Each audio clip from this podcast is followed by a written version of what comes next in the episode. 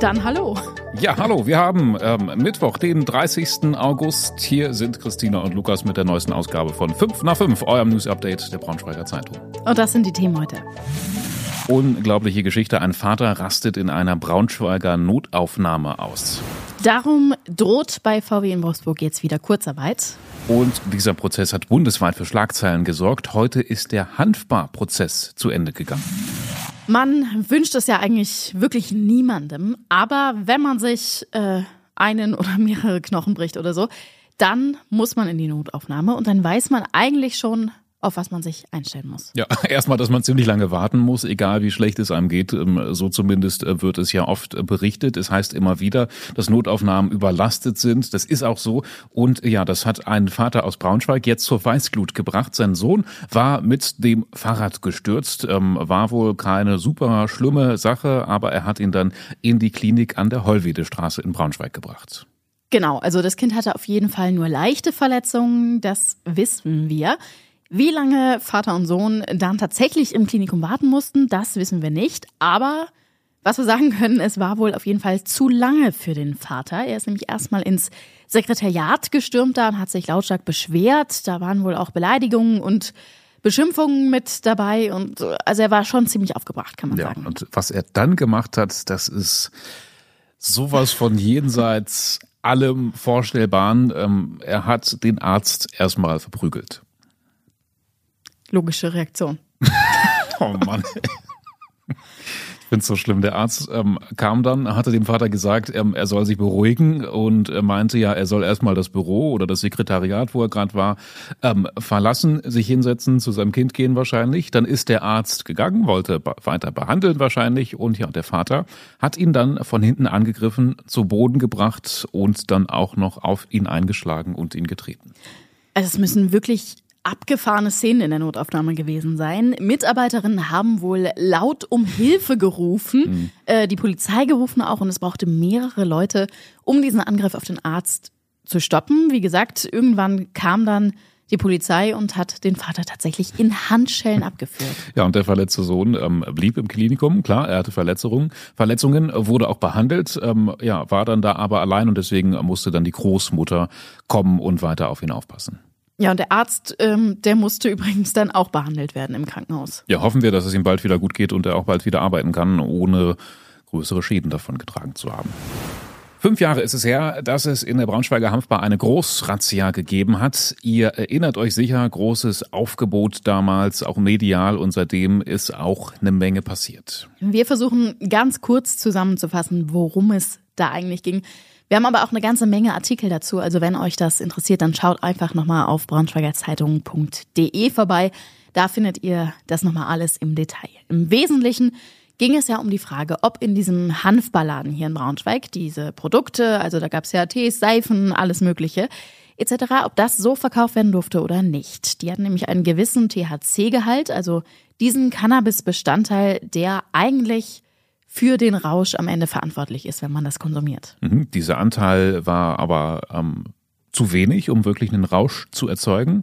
Das haben damals die Betreiber so gesagt. Die Richter hier in Braunschweig waren allerdings anderer Meinung und haben die beiden Betreiber zu Bewährungsstrafen wegen Betäubungsmittelhandel verurteilt. Dagegen haben sie dann Berufung eingelegt und sind sogar vor den Bundesgerichtshof gezogen. Ich glaube, das ist die aller, aller, allerhöchste Instanz. Und der hat dann gesagt, der Fall muss neu verhandelt werden. Ähm, soweit erstmal die Kurzfassung. Heute sollte dann vor dem Landgericht Braunschweig also geklärt werden, ob die Betreiber fahrlässig oder wissentlich gehandelt haben. Soweit ist es am Ende aber gar nicht gekommen. Ja, das fand ich auch ein bisschen überraschend. Ähm, das Verfahren ist eingestellt worden aufgrund von Geringfügigkeit, sagt das Gericht. Es gab ein Gespräch mit Verteidigern und Staatsanwaltschaft, in dem man sich dann einfach so darauf geeinigt hat, dass die Angeklagten auf das Bargeld und die Waren verzichten, die damals sichergestellt wurden. Das sind immerhin 35.000 Euro wert gewesen. Im Gegenzug wurde die Anklage dann fallen gelassen. Also es gab jetzt keinen Freispruch, sondern das wurde einfach eingestellt. Dafür gab es dann aber eben auch keine Bewährungsstrafe. Äh, übrigens auch interessanter Side-Fact, die Hanfbar hier in Braunschweig, die gibt es ja noch. Die suchen aber jetzt einen Nachfolger, haben wir letzte Woche, glaube ich, auch darüber berichtet schon, weil diese beiden Betreiber das jetzt eben so nicht weitermachen wollen. Einer von beiden, der wohnt übrigens mittlerweile in Thailand und versucht sein Glück da. Da ist die Rechtslage ein bisschen anders als hier in Deutschland. Ah, okay. Ja, es wäre jetzt übertrieben zu sagen, ähm, dass das jahrelang der Schandfleck der Autostadt in Wolfsburg gewesen ist. Ähm, es war aber zumindest schon eine kleine Pleite. Direkt am Rand der Autostadt, am Hafenbecken, wurde vor ein paar Jahren eine ziemlich schicke und auch topmoderne Multifunktionshalle aufgebaut, die heißt Hafen 1. Da hat zum Beispiel damals die Premiere des Golf 8 drin stattgefunden und äh, ja, wenn wir überlegen, war es das auch schon fast wieder. Ja. Eigentlich ist Hafen 1 äh, sogar die modernste Veranstaltungshalle in ganz Wolfsburg, heißt es. 2019 wurde sie eröffnet und dann aber fast direkt schon wieder geschlossen wegen Brandschutzmängeln und ja, die Pandemie hat das dann auch alles noch ein bisschen verzögert. Diese Brandschutzmängel sollen aber jetzt endlich behoben sein. Also die Autostadt hat auf Anfrage der Braunschweiger Zeitung erklärt, dass Hafen 1 ab September wieder eröffnet wird und es gibt wohl auch schon Pläne für erste Events. Ja, man könnte meinen, äh, dass die nächste große Weltpremiere bei Volkswagen äh, direkt schon in Hafen 1 stattfinden könnte, ist aber nicht so. Das ist ganz interessant. In gut drei Wochen soll ja der neue Tiguan ähm, vorgestellt werden. Große Weltpremiere ist, glaube ich, ein recht großes Ding für Volkswagen, ähm, findet aber in einem etwas anderen Rahmen statt. Genau, der Tiguan wird nämlich auf der Betriebsversammlung am 19. September in Halle 11 vorgestellt. Also hm, Im Werk. Im Werk. Ähm, das ist erstmal total sympathisch, dass, dass er direkt vor den Mitarbeitern erstmal so vorgestellt wird und gar nicht in so einer mega glamourösen Show in Las Vegas oder so. Aber irgendwie hat die Sache auch einen Beigeschmack, sagen Kritiker. Ja, es gibt so ein paar Gerüchte, warum man diese große Bühne nämlich eher scheut. Es das heißt nämlich beim VW Tiguan gibt es noch ziemlich große Softwareprobleme. Also man macht erstmal die kleinere Nummer lieber bevor man sich vor aller Welt blamiert. Ja, das ist halt super ärgerlich, dass die Software schon wieder ein Problem bei Volkswagen ist. Das ist ja immer das ganz große Manko, der Schwachpunkt. Da gab es ja schon so viele Schlagzeilen, dass die das bei Volkswagen einfach nicht hinbekommen. Unseren Bericht jetzt zur Tiguan-Premiere und zu den Gerüchten verlinken wir euch in den Shownotes. Ja, wir bleiben noch einen kleinen Moment weiter im Werk. Äh, nicht nur die Software ist im Moment Problem, sondern auch die Zulieferung.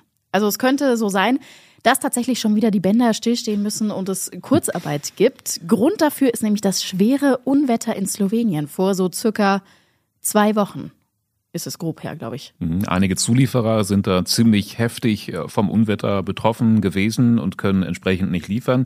Diese Teile fehlen jetzt aber eben natürlich in Wolfsburg. Angeblich sind jetzt sogar Mitarbeiter aus Salzgitter nach Slowenien geschickt worden, damit sie da beim Aufräumen helfen können. Alle Infos welche Linien dann in Wolfsburg betroffen sind, verlinken wir euch in den Shownotes.